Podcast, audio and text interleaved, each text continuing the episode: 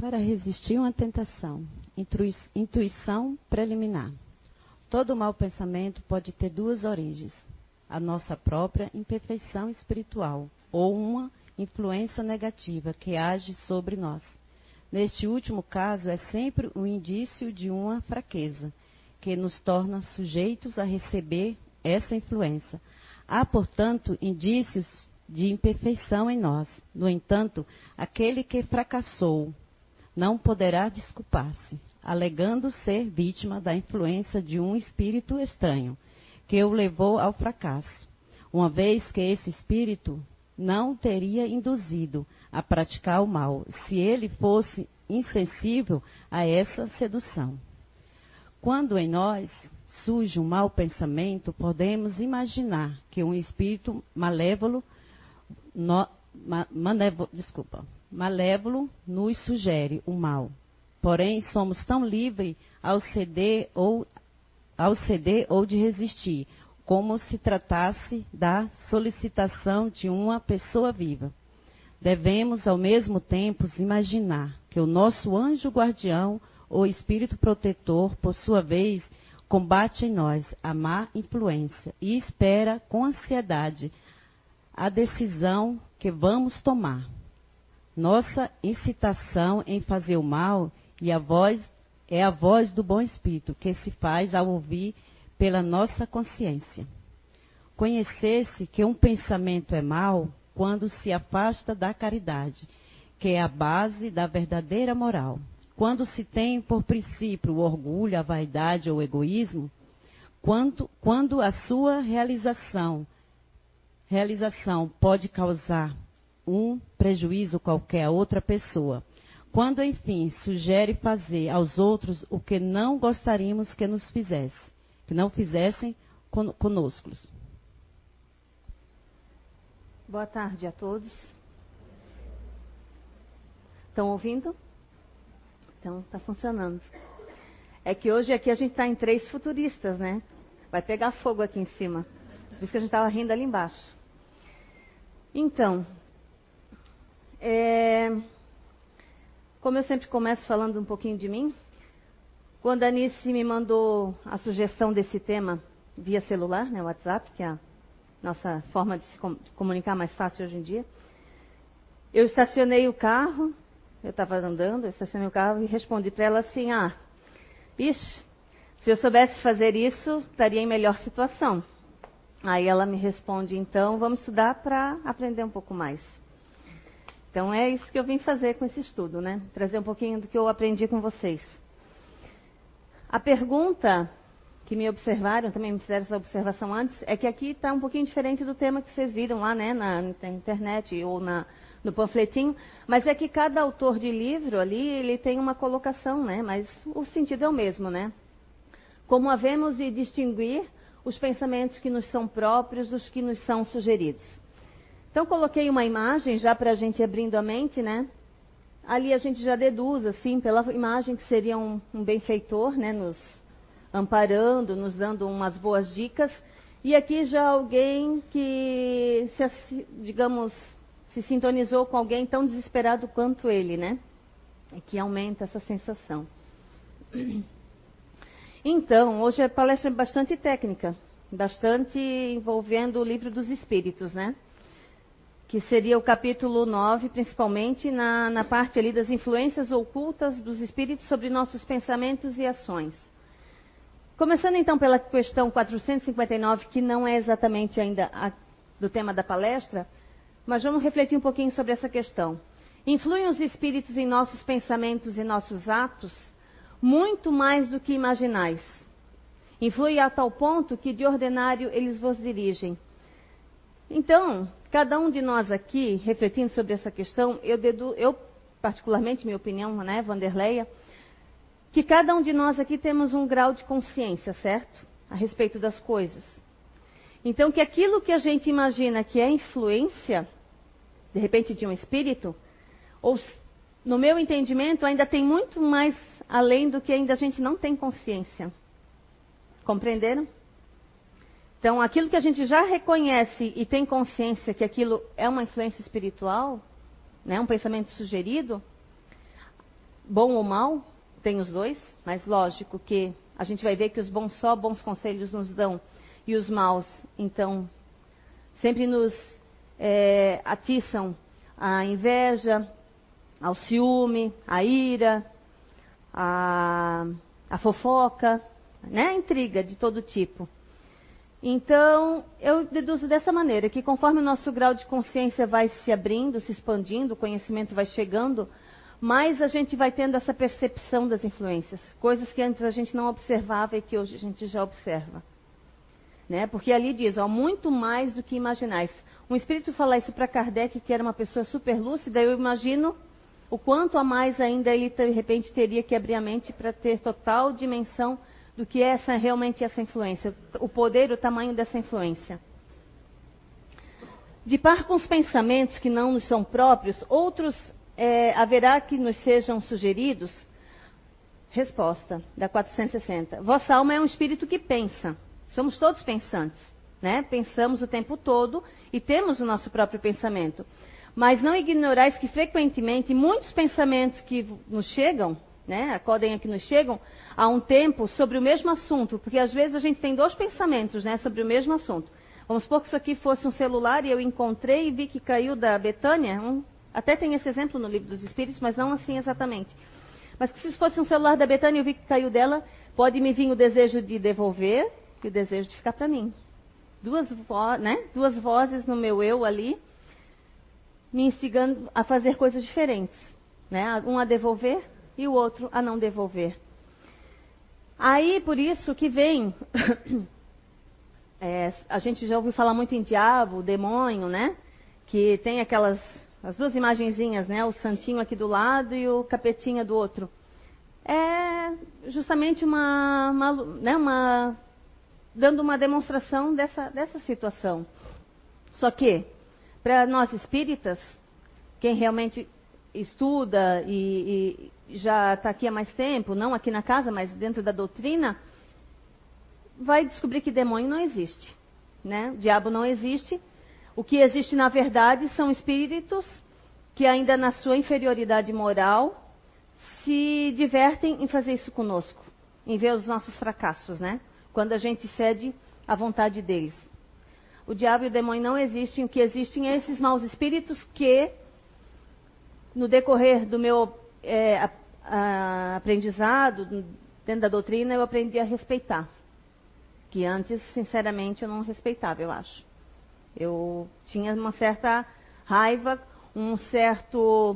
É, é, raiva ou sei lá qual outro sentimento, um ódio, até por isso, por receber essas influências.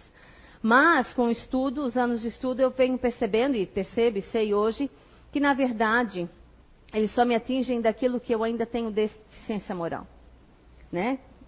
Com o decorrer do, dos, das perguntas a gente vai vendo isso. Então que a gente recebe essas duas influências, né?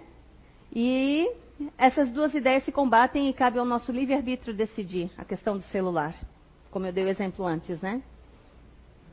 E como havemos então aí realmente a questão de distinguir quais são os nossos próprios pensamentos e do que nos são sugeridos, né?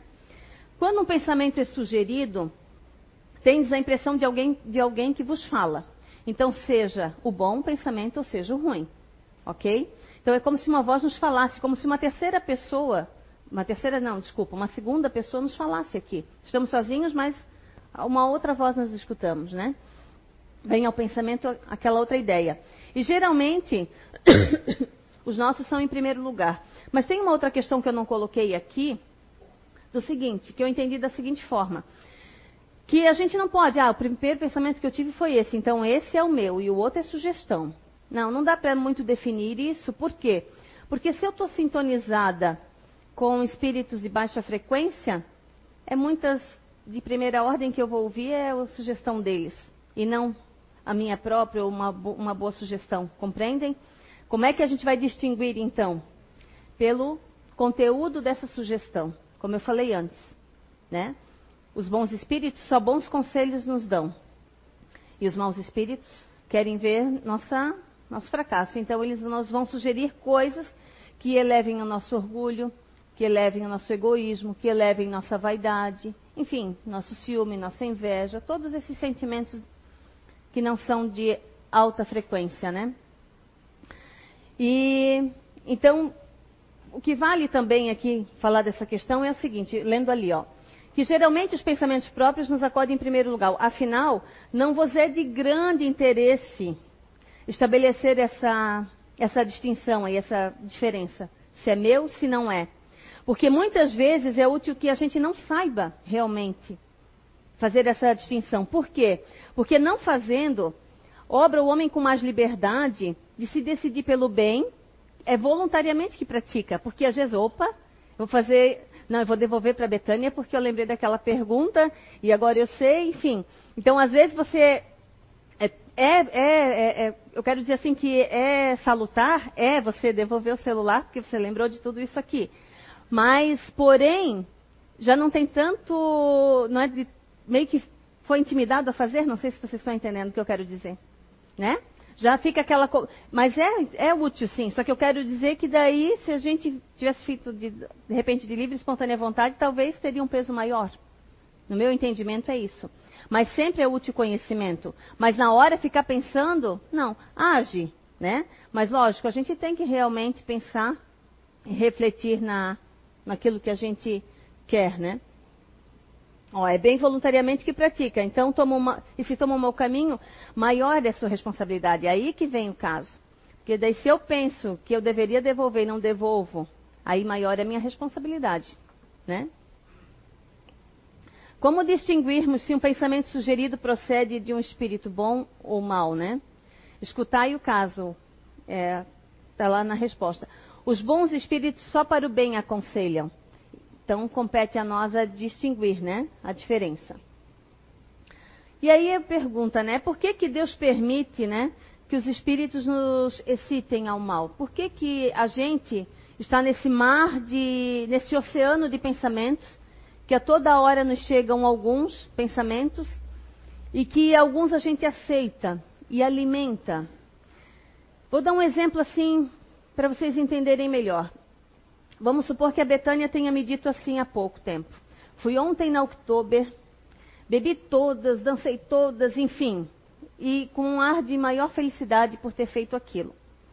Isso é o que ela gostou de fazer naquela noite. Ela não fez, tá, gente? Mas eu estou só dando um exemplo. Isso é o que ela gosta, é o que ela se afiniza e é o que ela se sente feliz ainda, né? Se isso me despertou alguma coisinha lá dentro, é porque eu também tenho essa afinidade. Também gostaria de estar como ela ou no lugar dela. Né? Agora, se isso não, não me apetece em nada, não, poxa, né? a Betânia se sente feliz com isso, mas eu, isso para mim não, não, me, não me move em nada, é que essa, digamos, deficiência moral, não, não diria deficiência moral, mas essa inabilidade ainda eu não consigo, eu não, não, eu não tenho. Mas eu tenho outras que aí ela já não tem, compreende? Então, da mesma forma assim que eu dei esse exemplo, de, porque na verdade a, a, essas sugestões mentais é dos pensamentos que a gente absorve da atmosfera. Mas assim, ali a, a Betânia me passou uma, uma ideia do que ela fez. Mas assim é também com os espíritos, né? Que sabem muito bem quais são as nossas chagas morais, aonde a gente tem abertura e aonde eles podem atingir, né? Eles sabem, né? Então, e os pensamentos, se a gente alimentar, é onde a gente realmente cai. Os maus pensamentos, né? Todo que e essa distinção realmente fica muito difícil às vezes, mas a gente precisa começar a se conectar e passar a perceber. Acho que eu não lia toda a pergunta, né? A resposta.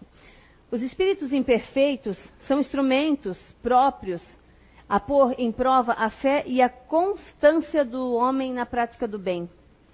Como os espíritos que és, como espírito que és, tens que progredir na ciência do infinito.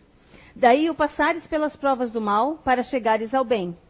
A nossa missão consiste em te colocarmos no bom caminho, os bons espíritos, né? Cabe, desde que sobre ti atuam influências más, é, as, é que as atrai. É o que eu falei, a gente tem essa atração, a força da atração. Desejais o mal, porquanto os espíritos inferiores correm a te auxiliar no mal logo que desejares praticá-lo. Ou seja, se eu tenho aquela tendência e eu quero aquilo, eles vêm nos ajudar a fazer o mal. né? Só que quando é, só que se fores propenso ao, ao assassínio, que seria o assassinato, terás em torno de ti uma nuvem de espíritos que te alimentam no íntimo esse pendor. Mas outros também te cercarão, esforçando-te para te influenciarem para o bem. O que restabelece o equilíbrio na balança e te deixas, né, a nosso critério, nossos atos. Então, é como nós falamos ali. Os dois lados existem. Cabe a nós distinguir, cabe a nós a decidir, né? E o esforço realmente para se melhorar tem que ser muito grande para vencer. Tem que ser muito grande. Por isso aquele ditado que a gente vai falar ali também, né? Aquela frasezinha que a gente sempre escuta, vigiar e orar, né? E aí Kardec complementa assim, ó, é assim que Deus confia nossa consciência a escolha do caminho que devemos seguir e a liberdade de ceder a uma ou a outra influência contrária que excedem sobre nós. Aqui é a pergunta 100 do livro dos Espíritos, que seriam a classe dos espíritos, como eles estariam numa escala, digamos, mas aonde começa uma, onde termina a outra, não, não se sabe, né? não, não se tem. Então a gente teria a classe do, da primeira ordem, que seria os espíritos puros, a segunda ordem, que seria os espíritos que envolveria essa classe de superiores, de sabedoria, sábios e benevolentes, e a terceira ordem, que seria os batedores, os perturbadores, os neutros, os pseudo-sábios, levianos e impuros. Né? Então a gente sofre muita influência ainda desses espíritos por conta que a gente ainda é um espírito inferior. A gente ainda tem muita chaga moral ainda para ser combatida. Então aqui vamos lá. Aqueles que alcançam o grau de suprema perfeição, né, que seriam os puros. Os bons espíritos, ou segunda ordem aqui, predominância do espírito sobre a matéria e pelo desejo no bem, ou seja, são aqueles espíritos que já conseguem assim se despojar da matéria, a, a matéria estar encarnado aqui na Terra não sofre tanta influência assim da, do mundo material. Eles já são muito mais evoluídos e também já têm um desejo enorme do bem, né? Então são espíritos com, digamos, não são puros, mas são num nível muito superior a nós, né? E aí a terceira ordem, os espíritos imperfeitos, que já se caracterizam pela predominância da matéria sobre o espírito e pela inclinação ao mal. O orgulho e o egoísmo e todas as más paixões que lhes são consequência estão nele, né? E, intuídos, e a intuição, tem intuição de Deus, porém não, mas não compreende. O seu caráter revela a sua linguagem, o seu mau pensamento. Aonde nós estamos aqui, não, cada um de nós é um ser individual. Eu não sei mas eu sei que ainda sofro, eu particularmente sofro muito da influência do, principalmente do orgulho e da vaidade. Então, cabe a nós, não cabe também né, de nos distinguirmos aonde estamos aqui, mas e sim tentar se melhorar, né? Aproveitar essa encarnação para isso. É sempre dentro de si mesmos que os homens inteligentes ou de gênio tiram suas ideias? É a questão 462. Algumas vezes elas vêm em seu próprio, já vêm do seu próprio espírito as ideias, né, inatas. Porém, outras são sugeridas por espíritos que julgam capazes de compreendê-las e dignos de divulgalizá-las. Quando tais homens eh, não a acham em si mesmos, apelam pela inspiração. Fazem assim sem suspeitarem uma verdadeira evocação. Né? Às vezes também tem a, a inspiração dos bons gênios, enfim. Se for útil que pudéssemos distinguir claramente os nossos pensamentos próprios dos que nos são sugeridos, Deus nos houvera proporcionado os meios para conseguirmos mais facilmente, né? É aquilo que a gente já tinha falado. Como a gente consegue diferenciar o dia e a noite, né? Porque todo mundo sabe quando é dia e quando é noite, né? Quando uma coisa se conserva imprecisa, é porque assim deve ser, né? Aí aqui a gente tem um texto sobre os anjos guardiões, né? Todos nós nascemos com um espírito protetor, além de termos espíritos familiares que simpatizam conosco, que já se foram e que continuam sempre olhando por nós aqui. Fazendo né, uma torcida enorme para que a gente é, progrida. E temos também espíritos que a gente não conhece dessa encarnação, mas que ainda estão lá, no outro lado, e que nos auxiliam também, né? Então, vou ler essa parte também, que é do Evangelho segundo o Espiritismo, para a gente compreender melhor. que todos nós temos um bom espírito que se ligou a nós desde o nosso nascimento e nos tomou sob a sua proteção. Cumpre junto de nós a missão de um pai junto ao seu filho e de nos conduzir no caminho do bem e do progresso através das portas da vida. Ele é feliz quando correspondemos à sua solicitude e sofre quando nos vê sucumbir. Seu nome pouco importa, porque pode não ter nome conhecido sobre a terra. Nós o evocamos então como um anjo guardião, um bom gênio. Podemos mesmo invocá-lo sob o nome de um espírito superior qualquer, né? Às vezes a gente chama por Deus, me ajuda, né? Mas quem vai de fato nos ajudar? É Deus ou é nosso anjo guardião? Né? Deus não tem tempo para nós, eu acho. Ele é tão ocupado, né? Por isso que tem os servidores dele. Então é o anjo da guarda que vem mesmo em nome de Deus, né? Que a gente clama por ele. E aqui invocá-lo no superior. Qualquer, pelo, que, pelo qual sentimos mais particularmente simpatia. Além do nosso anjo guardião, que é sempre um espírito superior, temos espíritos protetores que, por serem menos elevados, não são menos bons e nem menos benevolentes. São os parentes, amigos e algumas vezes pessoas que não conhecemos da nossa existência atual. Tinha dito antes, né? Eles nos assistem com seus conselhos, frequentemente pela sua intervenção nos nossos atos da nossa vida. Os espíritos simpáticos são aqueles que se ligam a nós por uma certa semelhança de gostos e tendências. Podem ser bons ou maus, segundo a natureza das inclinações que os atraem para nós. Os espíritos sedutores se esforçam por nos desviar do caminho do bem, nos sugerindo maus pensamentos. Aproveitam todas as nossas fraquezas, como de tantas portas abertas que lhes dão acesso à nossa alma. Há os que obstinam junto de nós, como sobre uma presa, mas se afastam quando reconhecem que não podem lutar contra a nossa vontade. É aquilo que tem uma questão também do livro dos Espíritos. Os Espíritos desistem de nos influenciar quando vê que a porta se fechou pela nossa vontade, né? Que a gente não quer mais aceitar aquelas sugestões. Deus nos deu um guia principal e superior ao nosso anjo guardião e guias secundários em nossos espíritos protetores e familiares. Mas é um erro crer que temos forçadamente um mau gênio colocado perto de nós para contrabalancear as nossas influências. Os maus espíritos vêm voluntariamente segundo encontrem acesso sobre nós, pela nossa fraqueza ou pela nossa negligência em seguir as inspirações dos bons espíritos. Portanto, somos nós quem atraímos, sempre, né? Disso resulta que ninguém está jamais privado das, da assistência dos bons espíritos e que depende de nós afastar os maus. Por suas imperfeições, o homem é, sendo a causa primeira das suas misérias que suporta, é o mais frequentemente seu próprio mau gênio. Né? Porque a gente não se combate, não se enfrenta, e aí a gente é prejuízo para nós mesmos. A prece aos anjos guardiões e aos espíritos protetores deve ter por finalidade solicitar sua intervenção junto a Deus e de lhes pedir força a resistir às más sugestões e a sua assistência nas necessidades da vida. Porque é, às vezes a gente tem anjos guardiões, que eu queria dar um exemplo assim, na própria família encarnada. Quando ah, temos, por exemplo, assim, uma rebeldia de fazer alguma coisa que uma mãe nos impede, um pai nos impede, compreendem o que eu quero dizer? Já são nossos anjos guardiões encarnados ali, que também estão nos ajudando nesse processo da gente se melhorar. Porque se eu quero cometer aquele ato, aquela ação, é porque é uma imperfeição minha.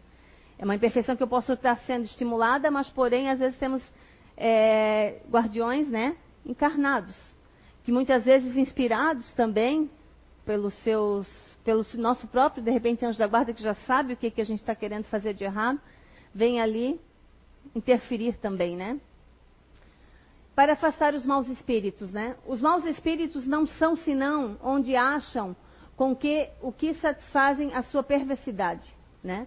Para afastá-lo não basta pedir-lhes nem mesmo ordenar. Então, que nem aquela situação de. É, não dá para ordenar um espírito, ó, sai do corpo da Betânia, por exemplo, né? Como tinha na questão do exorcismo. Não. Quem só pode fazer isso mesmo, quem só pode fechar a porta é cada um de nós. Um passe na casa espírita, um tratamento, enfim, tudo pode ajudar. É um coadjuvante, sim. Porém, a real mudança tem que ser nossa. A mudança de pensamento, a mudança de conceito, de valores tem que ser nossa, individual, cada um. Como eu coloquei ali, não basta ordenar. É preciso despojar-se de si o que os atrai. É preciso a gente combater o que os atrai. Os maus espíritos farejam as chagas da alma, como as moscas farejam as chagas do corpo. Do mesmo modo que limpais o corpo para evitar a bicheira, limpai também a alma de suas impurezas para evitar os maus espíritos.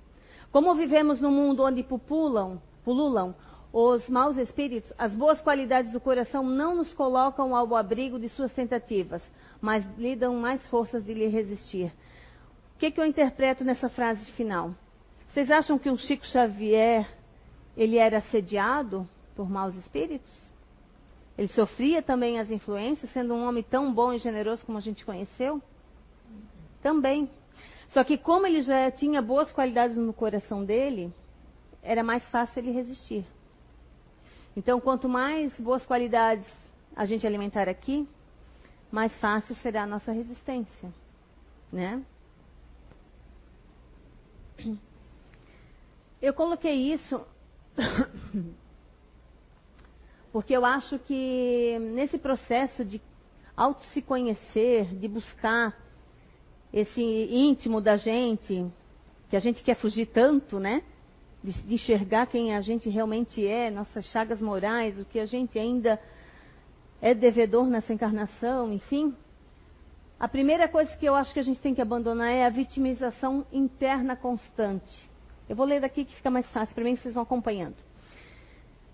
Porque ficar no estado de vitimização, eu não presto, eu sou isso, eu sou aquilo, não leva a nada. Então, abandonar esse, esse estado de vitimização constante, interna, que é calada e silenciosa, que eu digo que a gente fica né, remoendo para si mesmo muitas vezes. Esse condicionamento, muitas vezes, no meu entendimento, ele até gera um prazer falso. Porque no fundo, no fundo, a gente quer por toda lei, toda razão, ainda acreditar que não somos assim. Somos superiores, que temos a razão. Então a gente fica naquele processo de se vitimizar, de se culpar, ou também, mas também não sai dali porque a gente no fundo quer sair vencedor, da, que, que nós aqui, de que tudo está errado, o universo está errado, as leis estão erradas, mas é a gente que está certo. Aceitar a verdade dessas influências é realmente admitir nossa imperfeição, a nossa inferioridade, né? Nossa fragilidade e que o orgulho insiste que a gente não queira se perceber, né? Aceitar também que existe a mediunidade, que daí é um outro porém, né? Que a constância da aceitação das sugestões, quem tiver a mediunidade, se sujeita à obsessão simples, depois à, fascinação e posteriormente à subjugação. A mediunidade, ela é uma questão orgânica e ela é muito mais comum do que a gente possa imaginar também. Aos que pensam que não são e são, né? Então, os que possuem a mediunidade, que ainda ficam no corpo mole, eu digo por mim, de combater, cai na obsessão simples, cai na fascinação e depois, posteriormente, né, a longo prazo, subjugação. Por quê? Porque você vai dando brecha e aquilo vai. É como se fosse para exemplificar: um copo d'água e uma, uma tinta qualquer, em gotas ali. Eu pingo uma gota, vai ficar a água turva, né? Já lembrando talvez da cor que, né? Que, que é realmente a cor da tinta, digamos assim. Mas quanto mais gotas, mais concentrado não vai ficando, mais aparente a cor da tinta. É a mesma coisa. Quanto mais sugestões eu aceito nesse copinho aqui, mais concentrado fica. Mais daí presa fácil eu me torno.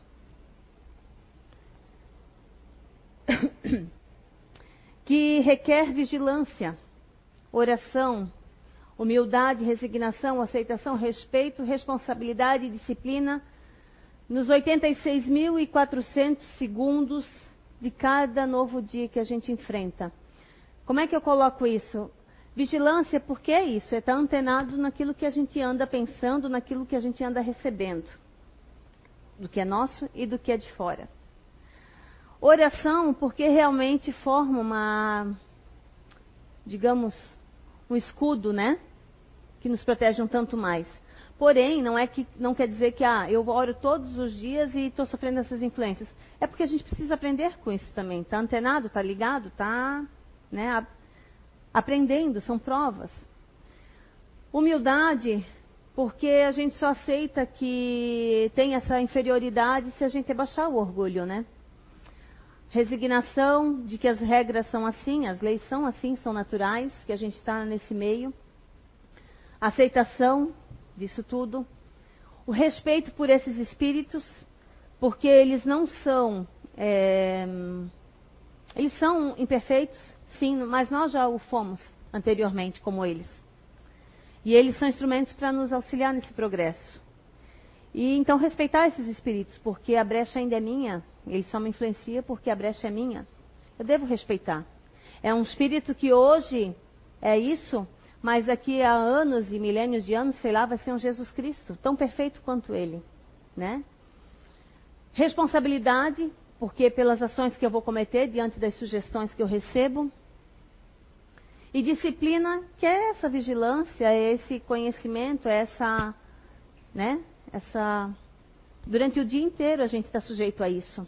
A cada segundo, né? Uns mais, outros menos, talvez, mas no, no nosso dia a dia ocorre sempre isso, né? Ontem eu me peguei julgando uma pessoa. Aí imediatamente veio o pensamento, eu, opa, freiei. Mas é uma vigilância que às vezes a gente não tem. Deixa o barco correr frouxo, né? Aceitar e compreender que todo espírito que erra, encarnado ou desencarnado, seu único real desejo é se sentir melhor, de ser mais feliz. Eu coloquei IR ali do lado porque isso é uma parte de uma psicofonia do irmão Roger, que me marcou muito. Foi aqui na casa, através do Zé, né? E o irmão Roger é o coordenador dos trabalhos da casa, para quem não sabe. E, e, eu fiquei refletindo muito sobre isso, me chamou muito a atenção nesse dia. É, são várias coisas que ele falou, mas essa frase me tocou mais. Que aceitar que todo espírito que erra, você encarnado e qualquer desencarnado lá do outro lado ainda errando, seu único desejo é de se sentir melhor, né? É de ser mais feliz. E é verdade, gente. Porque se alguém soubesse que aquilo lhe traria um, de sã consciência um prejuízo enorme, ou lhe, sabe, não iria lhe deixar mais feliz, você faria? Não faria. Todo erro, qualquer um, foi porque você tinha na sua mente que você se tornaria, se sentiria melhor, seria mais feliz. Mas às vezes as nossas escolhas não são as certas. E aí a gente aprende com esses erros. Compreendem? Esse encontro consigo mesmo, enfrentando o medo e a dor que isso possa ocasionar, né? Esse olhar para si mesmo, tentar descobrir nossas chagas morais, isso dá um medo, porque leva a dor também, né? Leva uma dor do, da alma mesmo. Você olhar para dentro de si, porque tem muita gente que não não está nesse processo ainda de, de, se enxergar, de se auto-buscar e, né, de se vigiar e pensar e refletir sobre o que tem, né, os pensamentos que lhe vêm à mente, aquilo que ele alimenta, né? A gente deve tentar alimentar a ovelhinha, mas muitas vezes a gente está alimentando o lobo com as nossas emoções e sentimentos, né? Que é necessário refletir se o meu erro prejudicou somente a mim ou a outrem. Isso também é um caso importante para a gente olhar nossos pensamentos, aquilo que a gente está vibrando, está querendo aceitar, vai prejudicar a mim ou mais alguém? Melhor que seja só a mim. Já é um bom começo, né? Que o meu ato prejudique então só a mim e não as outras pessoas. E essa frase que eu tiro de um outro projeto que eu conheço, que se tudo aquilo que eu penso, eu sinto, que eu estou desenvolvendo na minha mente, se melhora a situação, se me faz me sentir melhor e se prejudica a outrem, como a gente falou antes. É preciso a gente sempre passar essas três peneiras. Se aquela situação, se o que eu estou pensando em fazer vai melhorar a situação, se vai me sentir, me fazer me sentir melhor ou se vai prejudicar mais alguém. Aqui essa doutora Marisa, ela tem esse, eu tirei essa foto da internet que corresponde bastante com a nossa palestra aqui, né? Cuidar, como cuidar desses pensamentos, né? Que temos todos os dias milhões deles. Primeiro, não alimentar o negativo. Descobrir é um, é um, um sentimento, um, um, um pensamento negativo que de baixa frequência, enfim, tenta abortar.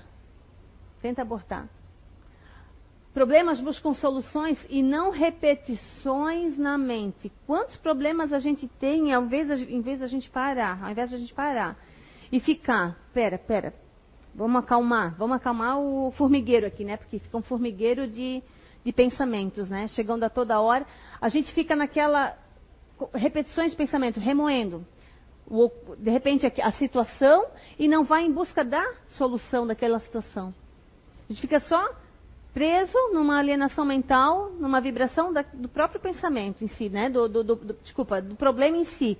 E não meio que sair fora dele um pouquinho, respirar e tentar achar a solução.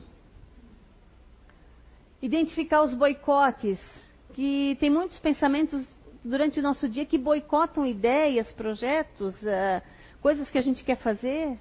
Não tem? Por exemplo, quero vir pedir perdão para Betânia, estou pensando nisso, mas de repente vem um pensamento que me boicota. Um pensamento que boicota eu pedir perdão para Betânia é um pensamento de um bom espírito que eu estou recebendo? Não. O pensamento de um espírito elevado, vai lá, meu filho, eu estou junto contigo. Vamos lá. É isso. Né? Não julgar o próximo, respeitar o próximo. Pare de observar constantemente o que não gosta nos outros. Cada um tem um jeito de ser. É aquilo que a, gente, a casa sempre coloca com mais propriedade que qualquer outro lugar no mundo, né? Porque a gente tem a ferramenta aqui. Respeitar a imperfeição e a habilidade, né? a inabilidade de, de cada um. E parar de focar naquele probleminha que você está focando do outro, porque quando você foca nele, já é um sinal de influência negativa aí. Está fazendo você focar naquela situação, porque eu não gosto da Betânia que ela cruzou as pernas assim e que não sei o que, e aquilo fica implicando. E aí, né, por sugestões muitas vezes, uma inabilidade minha, mais sugestões que eu atraí, e acabo criando intriga, conflito, cri, cri, cri, familiar, profissional, dentro da casa espírita, em qualquer lugar, por conta de uma implicância que eu fiquei focando numa única coisinha e o quanto ela tem de bom, o quanto ela tem de qualidade. Né? Plante pensamentos positivos, otimistas diariamente. A gente deve ser mais positivo, acreditar mais, ter mais fé. Né? Tenha fé, é a questão ali embaixo também. E resolva as mágoas e cultive o perdão, né? gente, sem isso, não tem como. Alimentar mágoa ter pensamentos de mágoa é alimentar lixo mental. Né? Cultivar o perdão. Esque não estou falando aqui de esquecer aquela situação. Acho que alguns talvez consigam, não lembram com frequência. Mas sempre que esse pensamento vir, não ficar naquela vitimização, naquele sofrimento, naquela questão ali de repetições na mente, né, daquele episódio. Tenha sempre fé, Lembre-se de que seus pensamentos comandam suas ações. Primeiro a gente né, pensa e faz na sequência. Pense ético e valorize-se. Plante pensamentos de amor e espalhe sem medo, pois nossa terra anda precisando de sementes boas e de pensamentos bons. Né? E a mudança começa em cada um de nós. Ah, essa aqui é uma frase também que eu peguei da internet. A luta é consigo mesmo e não com mais alguém. Não tem outra pessoa. Né? É a si mesmo que a gente precisa vencer, cada um de nós aqui. Ou seja, vencer nossos defeitos, nossos vícios, nossos desejos, nossos pensamentos. O único mal a temer é aquele que ainda existe em nós. André Luiz. Eu vou passar um videozinho que é do Divaldo, porque foi feita essa pergunta que é o tema da palestra hoje para ele.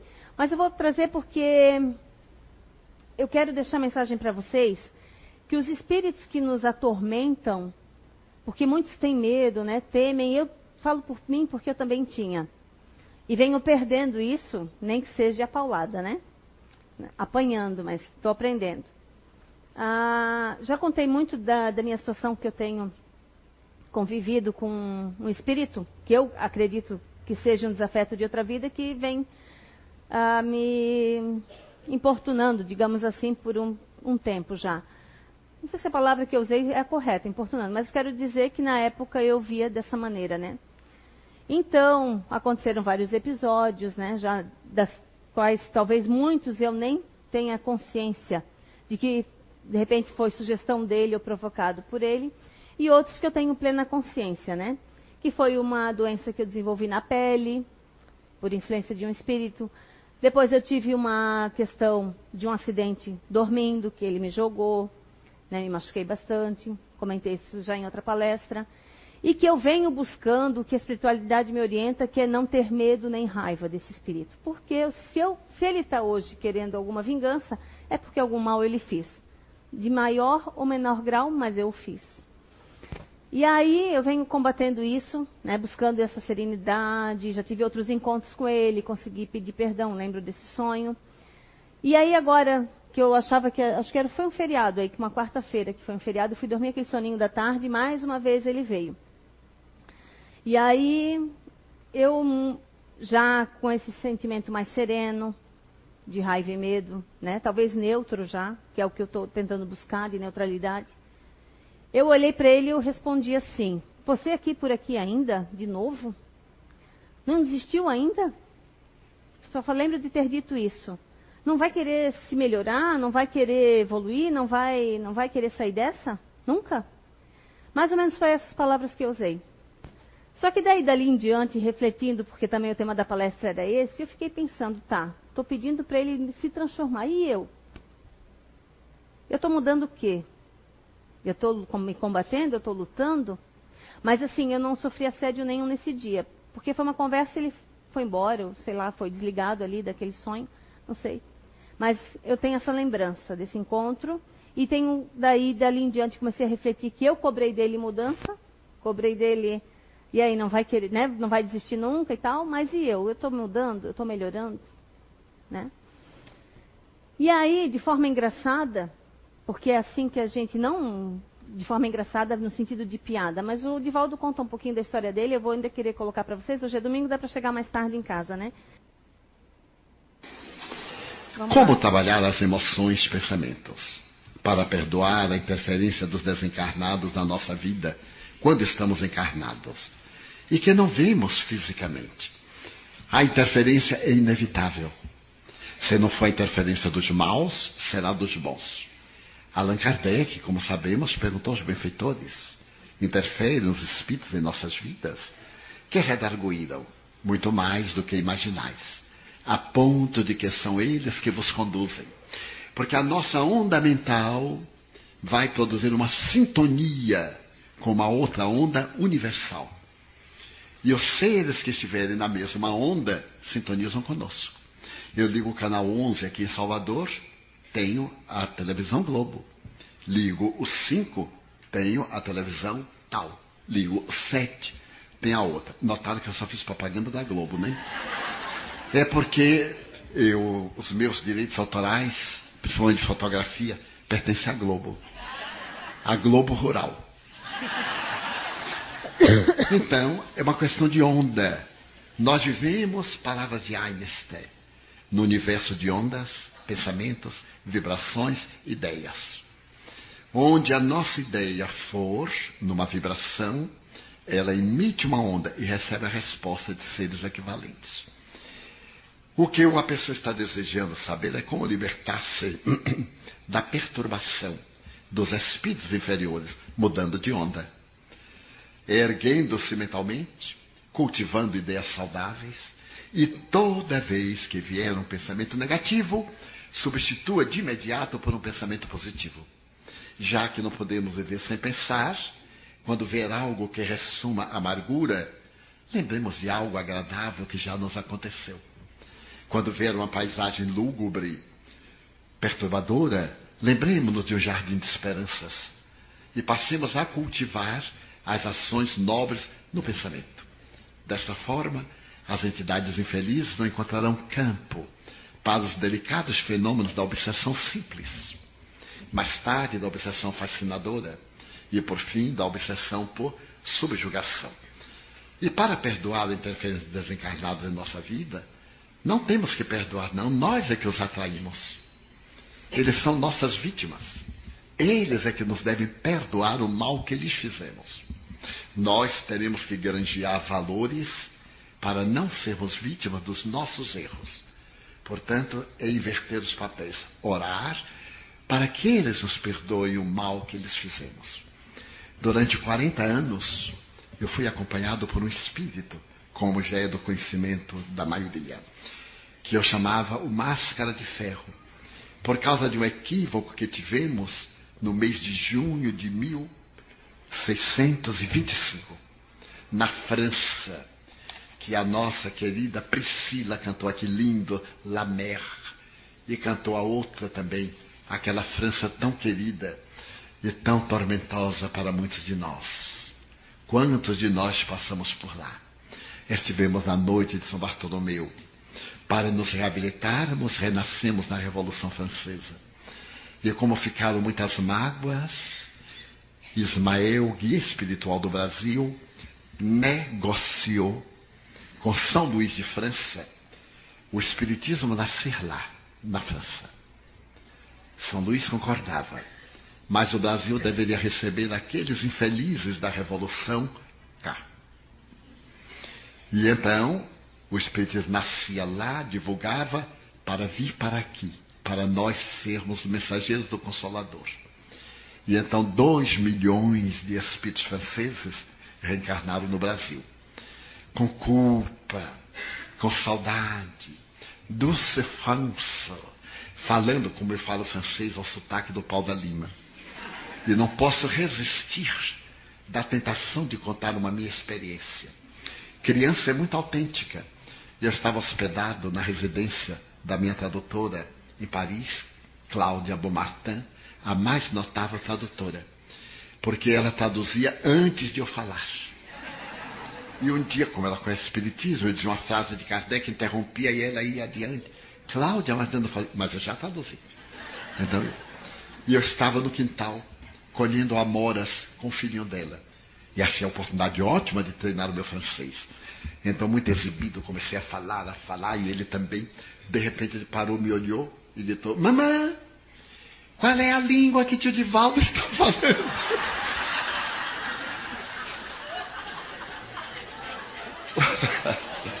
Os adultos são terríveis. Não? Francês, menino! Francês? Hum, hum. Eu disse, ô oh, meu filho. Aí eu falei em português: Ô oh, meu filho, você não está entendendo, não? Aí eu voltei ao normal, né? Preferi mesmo falar Pau de la Lima. Porque eu moro no pau da lima. Em francês é Pau de la Lima.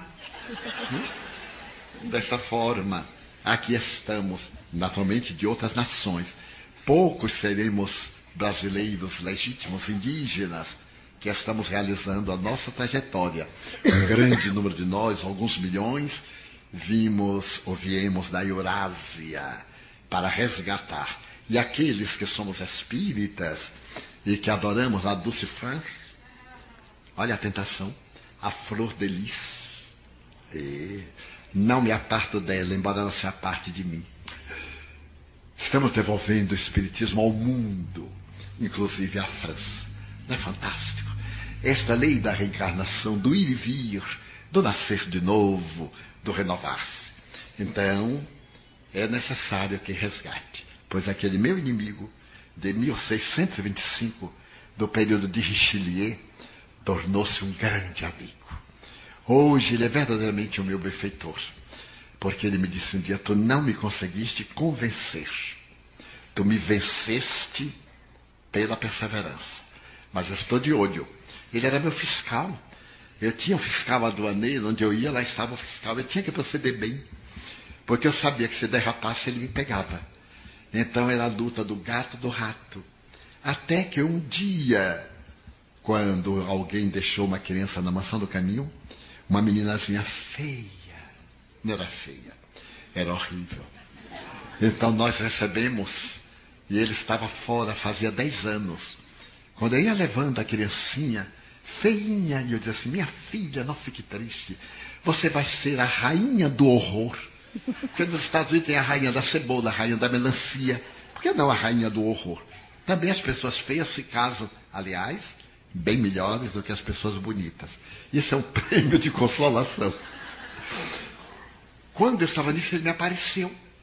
Eu disse, ai meu Deus, vai começar tudo de novo. Ele pôs a mão no meu ombro e disse, Divaldo, porque ele me chamava o monstro. Como ele era gentil. Olá, monstro. Vai? Eu digo, bem, máscara. Era uma disputa de gentilezas. Então ele pôs a mão no meu ombro e disse assim: Divaldo, quero te pedir um favor. Eu disse, mas o senhor me pediu um favor? Há tanto tempo nós estamos pelejando. Ele disse, pois é, essa que está nos teus braços é minha mãe. E eu te quero pedir para que cuides bem dela. Eu digo, ah, é sua mãe. Oh, vou dar lindos beliscões nela. Aqui na Bahia tem um beliscão de caranguejo que a gente dá com os dedos do pé, pega assim, quebra os ossos do perispírito. Ele me diz, vai, digo, vou, para o senhor ver como dói. Você não fará isso. Por que não? O senhor não vem fazendo comigo há mais de 40 anos? Mas eu digo, nem menos. Mas eu irei amá-la, o senhor me conhece. Então ele me diz: Se tu a amares, eu te amarei. E se tornou um amigo. Ele foi eclesiástico, teólogo. Então, quando eu tenho uma dificuldade nessa área, ele me aparece. E então, o capricho, né? Porque para ele e para mim naquela época, primeiro a França, depois Deus. A França de Richelieu era mais importante. Ele então me diz em francês, quando eu não entendo, eu digo assim, baixa o nível, faz favor. Ele diz em português. Dessa forma, meus amigos, estamos sempre crescendo, aprendendo, aprendendo. E temos que trabalhar as nossas feridas, os demônios internos, para nos libertarmos dos demônios externos. É isso então, encerrado, né? Pode ir.